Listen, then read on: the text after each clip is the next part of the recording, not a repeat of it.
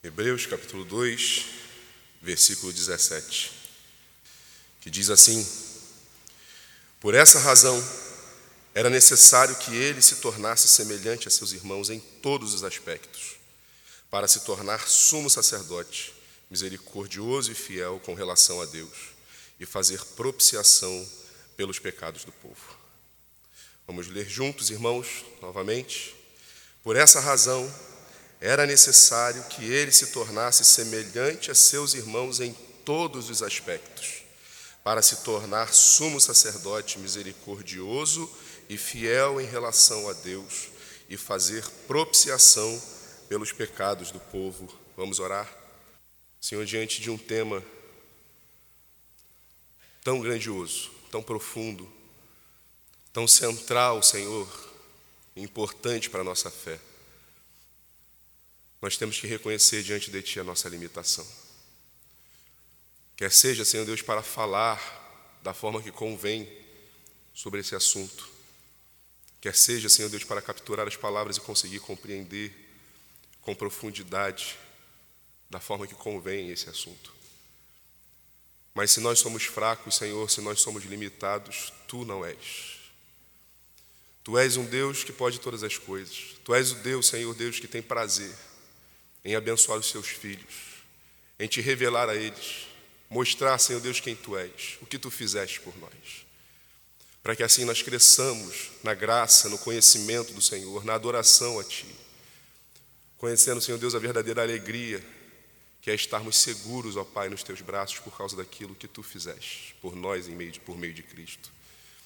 Por isso, ó Pai, por causa da Tua misericórdia e do Teu poder, nós te pedimos, age no meio do Teu povo essa manhã.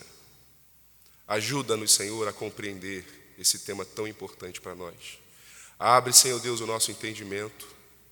Abre, Senhor Deus, o nosso coração para que esse entendimento produza frutos, Senhor Deus, numa vida mais centrada, mais confiante, uma fé fortalecida, avivada em Ti.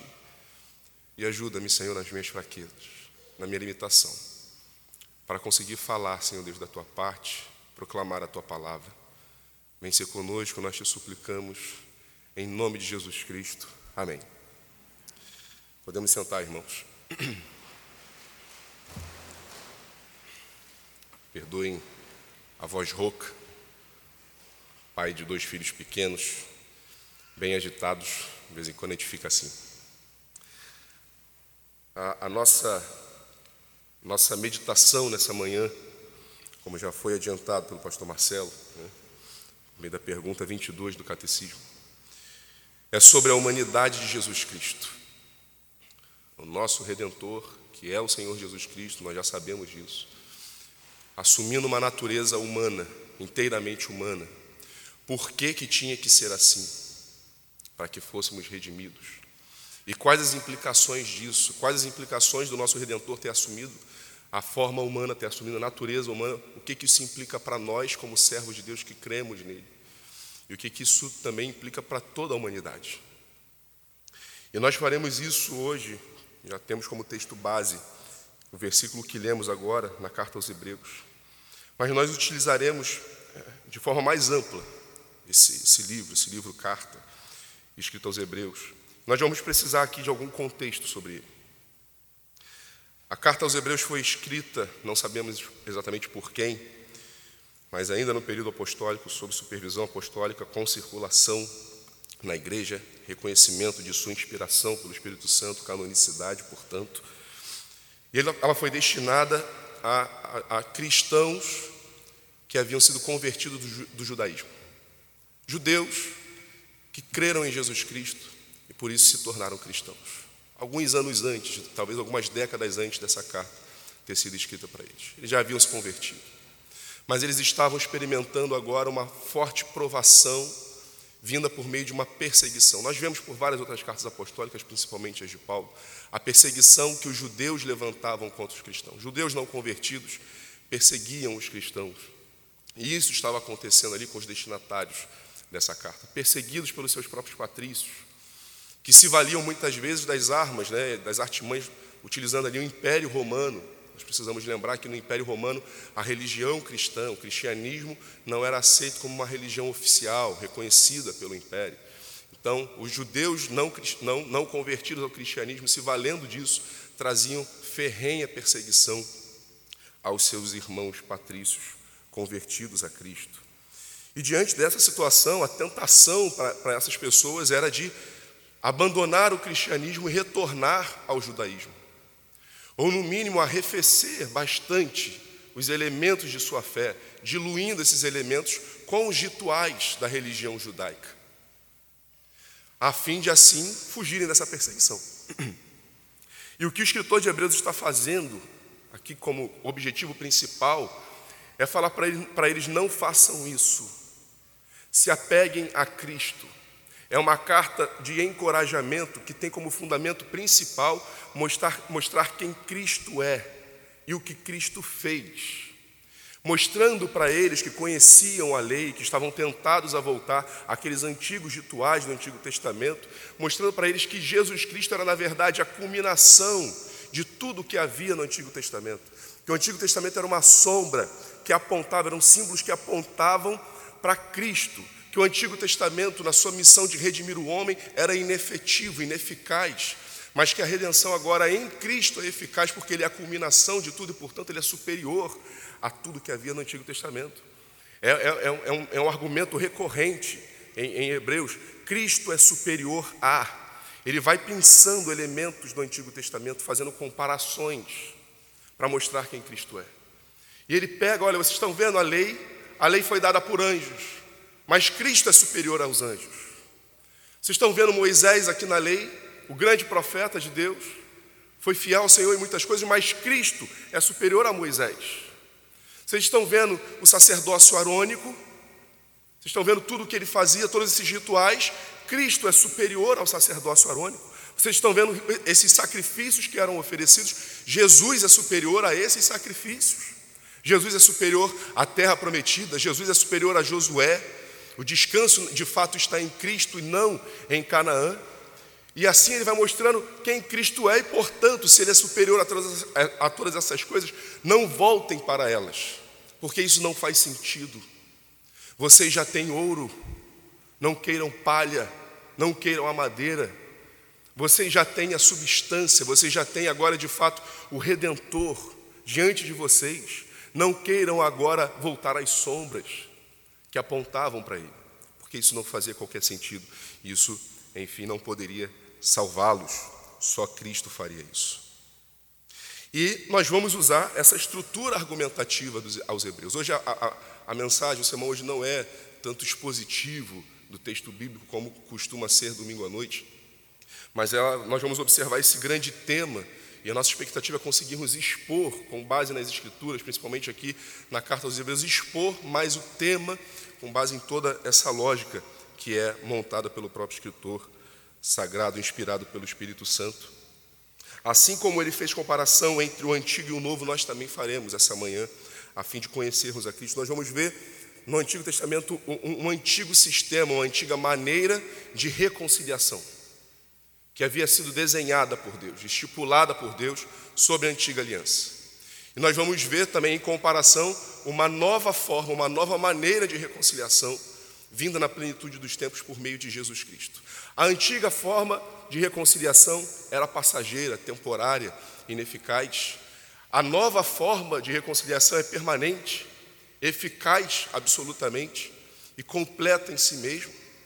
Quando nós comparamos essas duas formas, nós vamos ver como que é Jesus Cristo, sendo a nova maneira de reconciliação, ele completa as deficiências que a antiga forma tinha. E quando nós vamos vendo como que essas deficiências foram completadas, enfim, como elas foram supridas, enfim, é daí que nós veremos a importância de Jesus Cristo ter se feito homem. Quando nós fizermos isso, vai aparecendo para nós a importância do nosso Redentor ser Jesus Cristo, homem. Então, crianças, peguem a folha de vocês. Virem ela deitadinha, né, aquela folha em paisagem. Façam um traço bem no meio, dividindo em duas, duas partes, duas metades. E no topo da parte esquerda vocês vão escrever antiga maneira de reconciliação. No, na parte direita, no topo, vocês vão escrever nova maneira de reconciliação. Os elementos da antiga maneira de reconciliação que nós vamos ver são três, muito ligados ali ao ritual expiatório, né? ao ritual que tinha por fim tirar o pecado do homem, né? do, do, ofertante que se aproximava do Senhor. Então eram três elementos basicamente, e aqui nós vamos ser é, é, é, bem sucintos, né? não vamos entrar em, em, nos mínimos detalhes de cada um deles, porque não temos tempo para isso. Mas o primeiro deles é o, era o tabernáculo, o tabernáculo que o Senhor mandou é, edificar ainda no deserto, na jornada do povo de Israel. Então, crianças, desenhem aí primeiro o tabernáculo. Se você não conhece aquela planta abaixo, o tabernáculo visto de cima, né? Se você não conhece, desenhe uma tenda simbolizando o tabernáculo. E em casa você pode pesquisar com seus pais como é que o tabernáculo era e você pode aprimorar o seu desenho. Pode desenhar uma tenda, mas escreva simbolizando que ele é, está simbolizado ali o tabernáculo. O tabernáculo ele era um símbolo da habitação de Deus no meio do seu povo. Deus mandou que Moisés construísse o tabernáculo para dizer: Eu quero habitar no meio do meu povo. Já uma grande coisa, porque a comunhão, a presença de Deus com os homens tinha sido perdida no jardim com a queda de Adão e Eva. Mas o que o Senhor estava mostrando é: eu quero voltar a ter comunhão com os homens, eu quero voltar a conviver com os homens. Então façam aqui a tenda da congregação, façam aqui a tenda em que eu vou colocar o meu nome para simbolicamente habitar no meio do povo. O grande problema é que a habitação de um Deus santo no meio de um povo pecador era um, era, era um mal e não um bem. Acarretaria em condenação e não em reconciliação.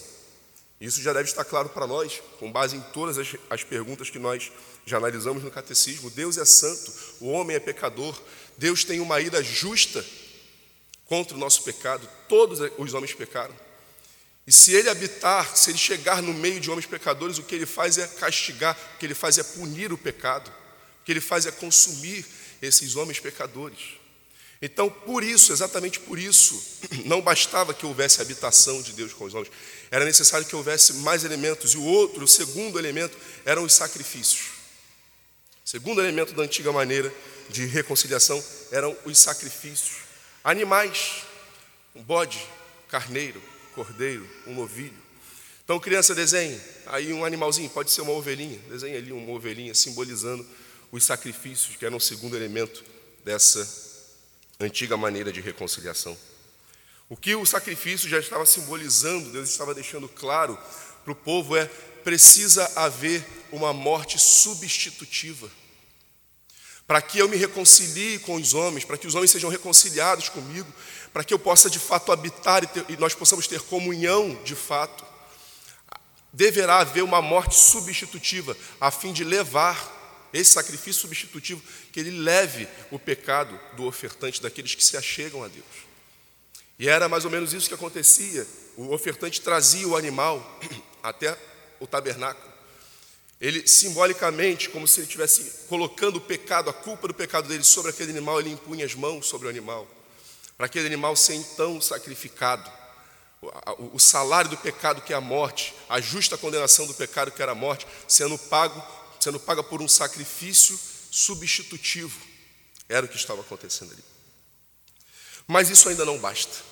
Não bastava ver um tabernáculo e não bastava ver sacrifício porque aos homens não era dado entrar na presença de Deus, ainda que eles estivessem entrando com sacrifício. Não havia o sacerdócio universal para todo e qualquer homem se chegar diante de Deus. A, a presença de Deus os consumiria ainda assim. Imaginem a, a, a hipótese aqui. O Kid, cadê o Kid? Está por ali. Imaginem que eu fiz algo gravíssimo com ele. Cometi algo terrível contra ele. Deus me livre disso, né, Kid? Gente boa demais. Mas ele então fica irado comigo de forma justa. Ele está certo, eu estou errado. E ele não quer me ver nem pintado de ouro mais na frente dele. Mas eu quero me reconciliar com o Kid. E eu bolo, eu separo ali uma salinha para a gente se encontrar. Eu espero o momento que ele está lá dentro. Então eu entro lá dentro daquela salinha com, com um presente, com uma forma de pedido de desculpa. Vai dar certo isso? Não. Porque ele nem quer me ver. Ele não quer me ouvir. O que eu fiz contra ele foi gravíssimo. Então, o que Kid e eu precisaríamos numa situação dessa é de um mediador. Alguém que falasse de parte a parte. Alguém que nos aproximasse de novo, que pudesse falar da minha parte para com o Kid, da parte do Kid para comigo. E era assim, mais ou menos assim. Estamos trazendo uma comparação aqui bem, bem geral. Era mais ou menos isso que estava acontecendo lá. Não bastava ter o tabernáculo para Deus se encontrar com os homens, não bastava eles terem um sacrifício para pedirem perdão pelos seus pecados, reconhecendo a sua culpa.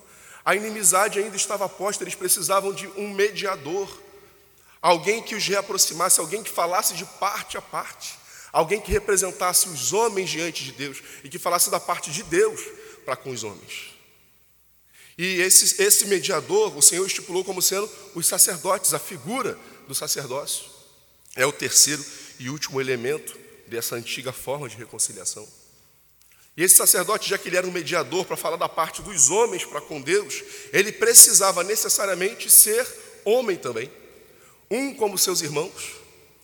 Lá no Antigo Testamento, o Senhor escolheu a tribo de Levi, dentre a tribo de Levi, a família de Arão. Um dentre seus irmãos, eles viviam com, seus, com os demais irmãos da tribo de Israel, na mesma situação, na mesma terra, passando pelos mesmos problemas, sofrendo as mesmas mazelas, é, suscetíveis aos mesmos ataques externos de nações estrangeiras. As aflições lhes eram comuns, para que então eles pudessem representar os homens diante de Deus. Mas o sacerdote também tinha que falar da parte de Deus com os homens.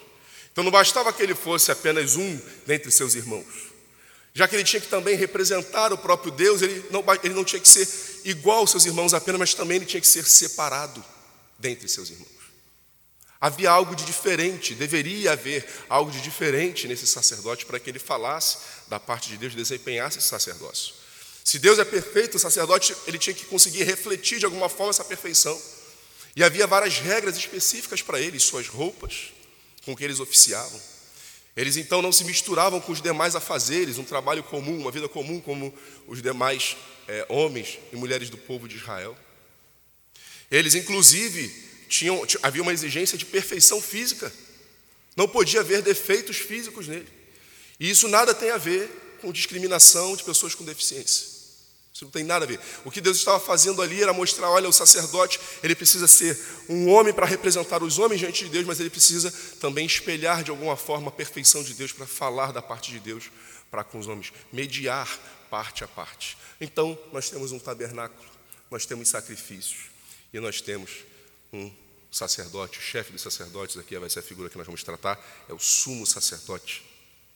Está montado então o antigo sistema de reconciliação. O problema, que é o problema que o escritor de Hebreus levanta aqui na carta, quando ele faz essa comparação, é que esse antigo sistema, essa antiga maneira. Eh, crianças, vocês desenharam o cordeiro, eu esqueci de falar para desenhar o sacerdote, né? Então estou falando agora, desenha aí o sacerdote. Então, primeiro o tabernáculo, o cordeiro, depois o sacerdote lá embaixo. Pode ser um bonequinho, né, um bonequinho simples. Em casa você pode pesquisar, joga lá no Google, sumo sacerdote, imagens. Você vai ver como é que ele era, você pode caprichar mais no seu desenho. Você vai, ter, vai tendo essa noção melhor. Facilita até na hora que você estiver lendo o Antigo Testamento.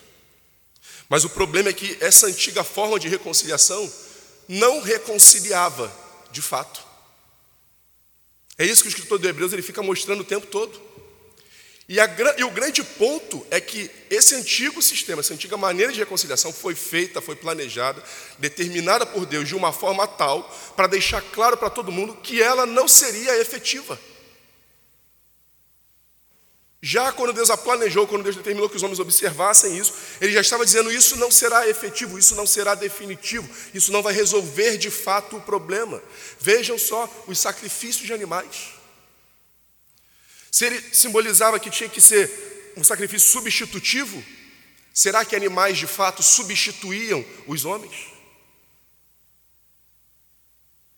Animais não substituem homens. Apenas homens substituem outros homens. Era a limitação que esse antigo sistema tinha.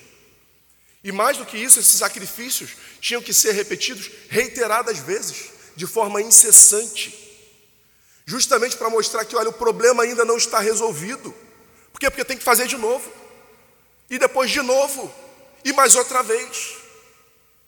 Parece você com a goteira na torneira da sua casa. Você vai lá e só fica dando um jeitinho, gambiarra, aperta mais um pouco, e a goteira volta. E mais um aperto, mais um jeitinho, e continua a goteira. E mais um jeito até que você pare para resolver definitivamente esse problema. O que estava acontecendo ali era esse, esse, o problema central do pecado do homem não está definitivamente resolvido. Ainda continua acontecendo e se tornava, na verdade, o sacrifício um grande memorial do pecado. Não a solução para o pecado, mas um memorial de que eles eram pecadores e de que o problema ainda não estava resolvido. E agora, com relação ao próprio sacerdote. Você deveria ser o mediador entre Deus e os homens, representar os homens diante de Deus.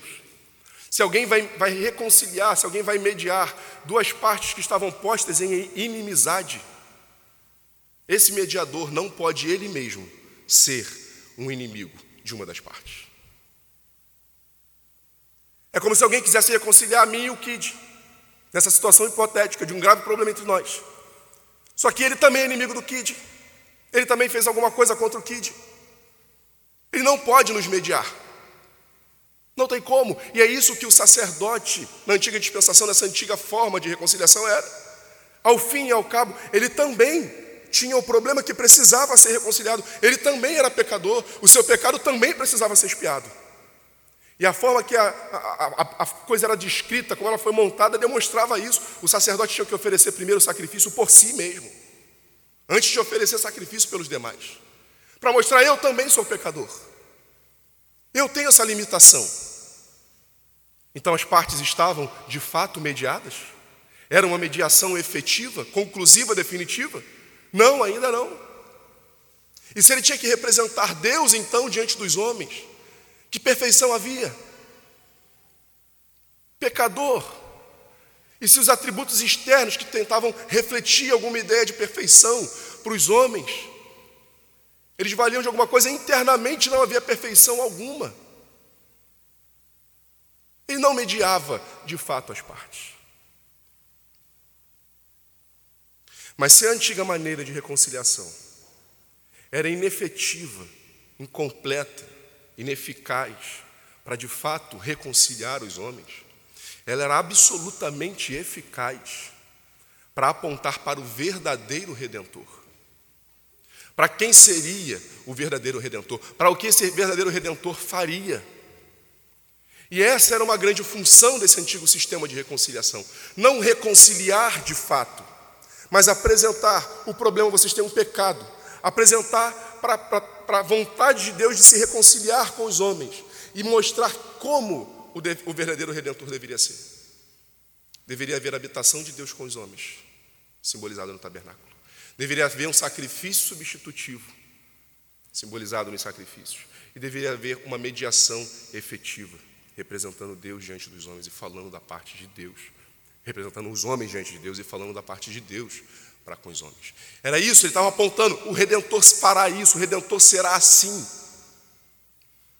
E no tempo e no espaço, o Verbo eterno de Deus, que estava fora do tempo, a segunda pessoa da Trindade, fora do tempo, era Deus. Por meio dele, todas as coisas foram criadas. Na, no, no tempo e no espaço, ele resolveu se fazer carne e habitar entre os homens, assumir forma humana. E os irmãos vão abrir comigo, carta de Paulo aos Filipenses, capítulo 2, um grande texto fala sobre esse momento em que Deus assumiu a forma humana. Nós precisamos deixar claro desde já que o Senhor não estava é, renunciando, o Senhor não estava abdicando, abdicando ou se esvaziando de sua natureza divina. Não era isso que ele está fazendo, ele continuava sendo Deus mas a sua natureza divina, ele agora adicionou uma natureza humana. E nós vemos isso aqui na carta de Paulo aos Filipenses, no capítulo 2, a partir do versículo 6, que diz assim: que embora sendo Deus, ele está falando de Cristo Jesus, que embora sendo Deus, não considerou que o ser igual a Deus era algo a que devia apegar-se, mas esvaziou-se a si mesmo, vindo a ser servo, tornando-se semelhante aos homens e sendo encontrado em forma humana, humilhou-se a si mesmo e foi obediente até a morte e morte de cruz. Uma leitura rápida e um pouco estabanada desse texto pode dar a entender que ele abriu mão de sua divindade. Não, não foi isso que ele fez. Sua divindade permanecia intacta. O tema da divindade do nosso Redentor será do próximo domingo. Nós não, nós não vamos nos ater muito a isso aqui. Mas nós precisamos deixar isso claro e afirmado, posto desde já. Jesus não abriu mão em momento nenhum de sua divindade. Mas o que ele fez ao encarnar foi adicionar uma natureza humana à sua natureza divina. E quando ele faz isso, ele limita temporariamente o exercício dos seus atributos divinos. Isso é um grande problema para a nossa compreensão. Porque veja, a natureza divina é essencialmente onipotente, não existe limitação de capacidade, pode fazer todas as coisas. Onisciente, não tem limitação de conhecimento, conhece de fato todas as coisas. E onipresente, não tem limitação espacial, está ao mesmo tempo em todos os lugares. E como conciliar isso? Como conseguir compreender que, mantendo essa natureza, mantendo esses atributos, uma natureza humana, finita, com início de dias, com limitação geográfica, Jesus tinha que pegar barco para ir para outra cidade, andar quilômetros a pé, limitação geográfica. Como que alguém pode conciliar essas duas verdades? Mas foi exatamente o que Cristo fez. Esse é um grande mistério para nós. Ele assumiu a forma humana, e quando Paulo fala aos Filipenses que ele foi achado em forma humana, não é uma forma meramente exterior, não é uma aparência apenas de, de, ser humano. O verbo no grego, a palavra no grego ali, denota na verdade que a forma é a própria substância. Ele era homem em essência, carne osso, tendões, nervos para sentir dor, alma humana, toda a formação biopsíquica de, de um ser humano. Jesus assumiu tudo isso. Imaginem vocês, por isso que é se esvaziar. Porque se aquele que era onisciente, sabia de todas as coisas sem limitação de conhecimento, aquele que era onipotente, ele limita essa, esses seus atributos temporariamente, como disse o pastor John, né, do berço até a cruz, né, da manjedoura até a cruz, ele limita esses atributos. E aquele que era onisciente agora precisa aprender. Aprender a falar, aprender a andar. Imagina o onipotente tendo que aprender a andar, segurando na mão de seus pais, dando aqueles passinhos bem firmes, tendo que receber comida na boca da parte de sua mãe. Você consegue imaginar e compreender isso? Porque foi isso que Cristo fez. Por isso que a Bíblia diz que ele se humilhou. Por isso que é um se esvaziar. Porque é aceitar esse tipo de humilhação, esse, assumir essa condição tão limitada, tão precária, como é a condição do ser humano. Ele fez isso. E por que, que ele fez isso? Por que é a nossa pergunta, é a nossa meditação? Por que o Redentor tinha que ser, tinha de ser um ser humano? Por quê? O texto que nós lemos.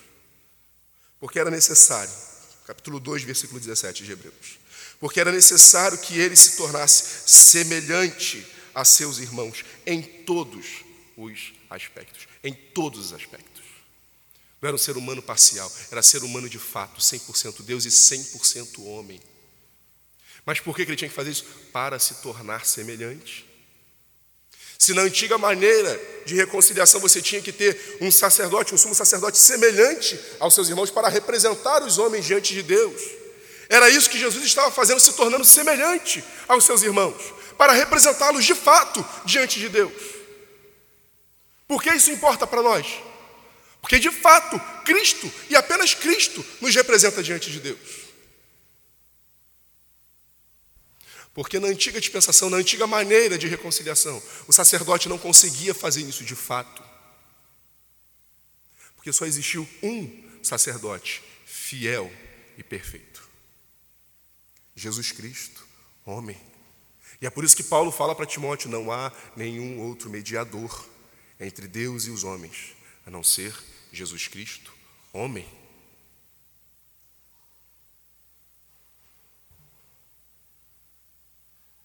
O texto que nós lemos fala que ele, ele fez isso, assumiu a forma humana para se tornar sumo sacerdote, misericordioso e fiel. Fiel, sem falha não havia erro. Se aquele sacerdote da antiga dispensação não, não mediava as partes, De fato, porque ele próprio era o inimigo também de Deus, tendo que oferecer um sacrifício primeiro por si. Jesus Cristo não. Jesus Cristo, homem, supre essa deficiência. Porque ele veio como homem para se tornar um de nós, mas diferente de nós, ele não pecou. Diferente de nós, não havia nada nele que o impedisse de se aproximar com Deus, de se aproximar de Deus. Desde a sua concepção na barriga de sua mãe, até o momento da cruz do Calvário, ele nunca tinha experimentado um momento em que a comunhão com seu pai foi abalada. Não havia uma mancha de pecado, não havia sombra de pecado nele. Então ele sim pode, como homem, nos representar, e como homem sem pecado, ele pode se achegar a Deus.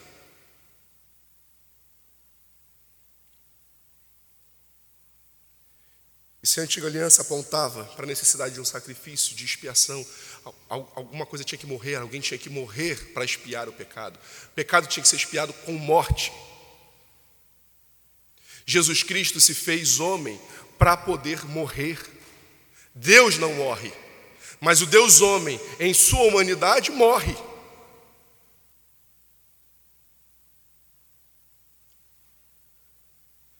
E se o sacrifício tinha que ser substitutivo. E aí estava a limitação na antiga forma de reconciliação, porque animais não substituem homens. Jesus Cristo, homem que morre, ele é o único sacrifício que de fato substitui homens. Isso se soma ao que já falamos pelo fato dele não ter pecado. Porque se ele tivesse pecado e morresse na cruz, ele morreria pelo pecado dele, condenação dele apenas mas porque ele não tinha pecado nenhum, assim como o cordeiro tinha que ser sem mácula, né? Mostrar, apontando para Cristo Jesus, sem mancha, sem pecado algum, para que quando ele morresse na cruz a sua morte fosse de fato substitutiva, não de um animal morrendo, mas do próprio Filho de Deus, o, fi, o Filho do homem, o Deus homem, morrendo na cruz de forma substitutiva pelo nosso pecado. Sua humanidade é o que permite sua morte. Ele encarnou para morrer. E na sua morte ele de fato substituiu homens, como animal nenhum poderia fazer. E se os sacrifícios de animais tinham que ser repetidos reiteradas vezes para demonstrar sua inefetividade, que o problema não estava resolvido de fato, o sacrifício de Jesus foi uma vez por todas. Efetivo. Pronto. Acabado, está consumado. O que veio para fazer, o que queria realizar, de fato realizou espiando todos os pecados daqueles que por ele se achegam a Deus. Todos os pecados. E com relação ao tabernáculo. A antiga aliança apontava, tendo o tabernáculo como símbolo, para essa presença de Deus com os homens. E foi o que Jesus Cristo encarnado fez. O Verbo se fez carne e habitou entre nós. O Verbo se fez carne e tabernaculou entre nós. Meus irmãos, há algumas implicações e aplicações dessas verdades para nós. A primeira delas é que a encarnação de Cristo, encarnação do, do, do, Verbo de Deus, da segunda pessoa da Trindade, assumindo essa forma humana, tem que nos afastar da ideia de pretendermos ser perfeitos, para que possamos então sermos reconciliados com o Senhor. Jesus apenas encarnou em forma humana, porque ser humano algum consegue ser perfeito. Só Ele é perfeito. Só Ele agradou o Pai em tudo. E se você ainda tenta agradar a Deus, se você ainda tenta ser salvo pelos seus méritos, tentando alcançar alguma, alguma, alguma é, é perfe perfeição, você está ignorando o que Cristo fez por você. Você está ignorando o que Cristo fez por todos os homens que se achegarem a Ele. Só Ele é perfeito. Olhemos para Ele, reconheçamos as nossas limitações, reconheçamos que nós somos imperfeitos e olhemos para Ele, o único perfeito. Nós não nos reconciliamos a nós mesmos com Deus. Deus nos reconcilia com Ele por meio de Cristo Jesus, homem. Era isso que ele estava fazendo na cruz. Deus estava em Cristo, reconciliando consigo os homens. e não imputando seus pecados. Nós não mediamos nada. Cristo é o nosso único mediador. A sua encarnação nos mostra isso, ele é o único perfeito. Mas se por um lado nós precisamos abandonar a ideia de tentarmos ser perfeitos para agradar a Deus, é também verdade que de um outro extremo, e agora estou falando muito especificamente para nós cristãos, que já cremos em Jesus Cristo, nós também precisamos ser lembrados de que a encarnação de Jesus Cristo, o Jesus Cristo homem, elevou todo o padrão da humanidade. O homem perfeito elevou todo o padrão da humanidade. Ele viveu o que toda a humanidade foi planejada para viver.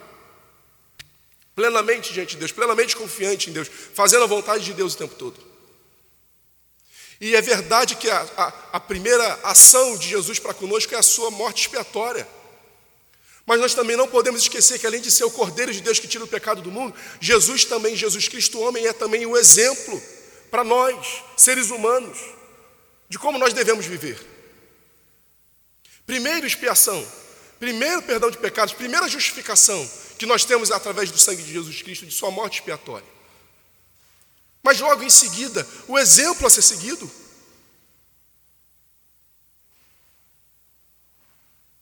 Pare de ficar largado no seu pecado, achando que está tudo bem. Não está. Nós precisamos nos levantar e sair dessa condição de comodismo. Você não pode, como cristão, falar o que você tem falado por aí. Como cristão, você não pode ficar pensando, alimentando os pensamentos que você tem alimentado, fazendo as coisas que você tem feito. Não pode, não pode. Nós alcançaremos a perfeição aqui? Não mas nós nos esforçaremos para avançar em direção a Cristo, para ter Cristo como nosso exemplo, andar como Ele andou, porque se alguém diz estar em Cristo, deve andar como Ele andou. Essa é a nossa santificação. Jesus Cristo, homem, nos trouxe agora um parâmetro, um paradigma. Não se compare com os demais que pecam igual ou mais do que você. Eu fiz isso, mas fulano faz pior como crianças, que tiram uma nota baixa, vai mostrar para o pai o boletim, pai, mas que seis é esse? Nota seis nessa matéria, filho, o que está acontecendo? Ah, pai, o Cicrano tirou quatro e meio. Então não está ruim. O problema é que Jesus é o nota 10. E é com ele que nós seremos comparados. É ele o alvo. Não se compare com os demais. Se compare com Cristo. Olhe para Cristo. Mas alargando a comparação dessa nota 10, ele não é um nota 10 da turma que fica tripudiando sobre os demais. Eu sei e você não sabe.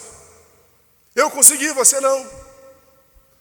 Não, irmãos, ele sabe e ele conseguiu para agora nos ajudar a conseguir e a saber. Como se um excelente aluno, o melhor deles, agora se sentasse ao nosso lado para nos ensinar, para nos ajudar. O que, que você está com dificuldade? E isso ele faz por, por, por, ter expiado o nosso pecado, por ter nos reconciliado agora de fato com o Pai. Ele subiu a destra de Deus Pai, está sentado nas alturas com Deus, intercedendo por nós. Seu argumento é a morte dele por nós. E o fato de, de, o Senhor ter encarnado como homem, ele agora conhece as nossas fraquezas, ele conhece as nossas limitações. Eu, por exemplo, antes de ser pai, eu, eu chorava, sentia, né? a gente fica conduído, ver uma notícia de né, pais que perderam prematuramente seus filhos. Mas depois que eu me tornei pai, isso dói muito mais. Porque agora eu sei o amor que se tem por um filho. Quando eu vejo uma notícia dessa, ah, isso arrebenta a gente, de ver um outro, imaginar a dor que o outro está sentindo. Foi isso que Jesus Cristo fez. Ao se tornar homem, ele conheceu o que nós estamos passando. Mas a compaixão de Jesus ela não é uma compaixão que termina ali, como a nossa muitas vezes. Né? Nossa compaixão pelos ucranianos, o que estão passando, a situação de guerra. O que nós podemos fazer afinal? Nós oramos por eles e pedimos a Deus que tenha misericórdia, mas nós, de nossa própria mão, efetivamente o que nós podemos fazer, nós não conseguimos acabar com a guerra, nós não conseguimos acabar com o sofrimento deles. Mas Jesus ele sente uma compaixão agora qualificada, é uma compaixão efetiva, porque de fato nos socorre. Nos socorre nas nossas tentações.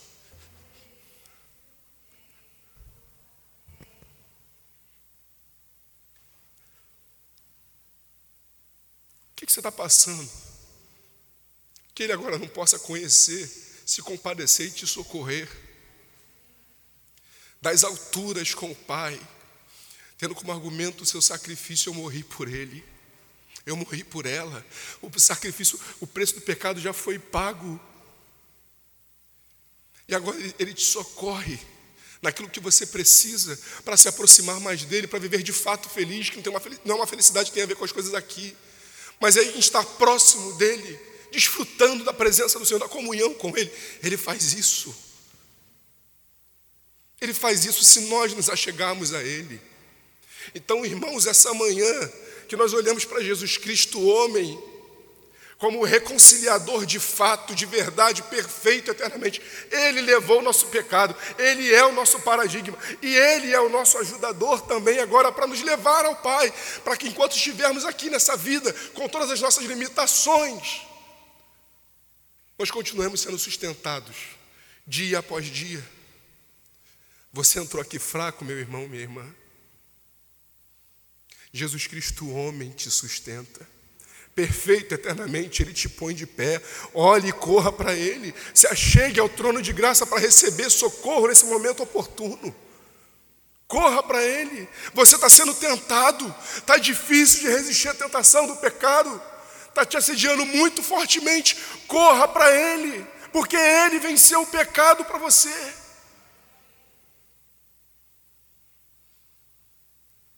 Você tem passado por decepções, por perseguições, por injustiças. É desemprego, angústia na alma, choro. Nós lemos, foi o texto de abertura desse culto. Jesus passou por tudo isso: angústia, choro, muitas lágrimas.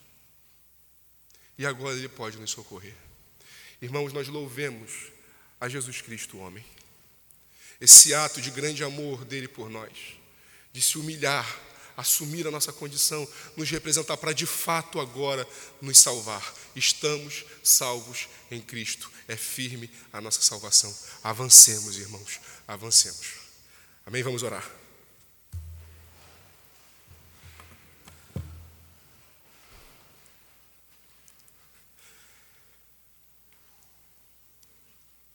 Recebe o louvor, Deus triuno por tudo que o Senhor fez. Aquilo, Senhor, que era um rascunho, coisas que eram símbolo, nós encontramos todas, agora de forma perfeita, em Jesus Cristo, homem, nosso Senhor. Obrigado por tão grande amor. Mas, Senhor, nós te pedimos que o Senhor continue a operar em nós. Que a tua palavra, Senhor Deus, ela não, não pare de produzir frutos. Que essa verdade sobre a humanidade de Jesus, ela continue, Senhor, moldando o nosso entendimento. Para que te adoremos mais e melhor. Para que saibamos com toda a convicção que os nossos pecados foram levados por Cristo. E se há, Senhor Deus, aqui entre nós aqueles que ainda não creram em Ti, que eles olhem para Cristo Jesus, o Deus homem, e vejam que somente em Cristo há salvação. Ajuda-nos, Senhor. Socorre-nos. Nos retira da inércia, nos retira do comodismo, de uma vida apática, espiritualmente. Nos aviva, Senhor Deus, para que olhemos para Cristo Jesus, o homem, sendo Ele nosso alvo, sendo Ele nosso objetivo e, ao mesmo tempo, o nosso ajudador o nosso Salvador. É a nossa súplica, é a nossa adoração a Ti, em nome de Jesus. Amém.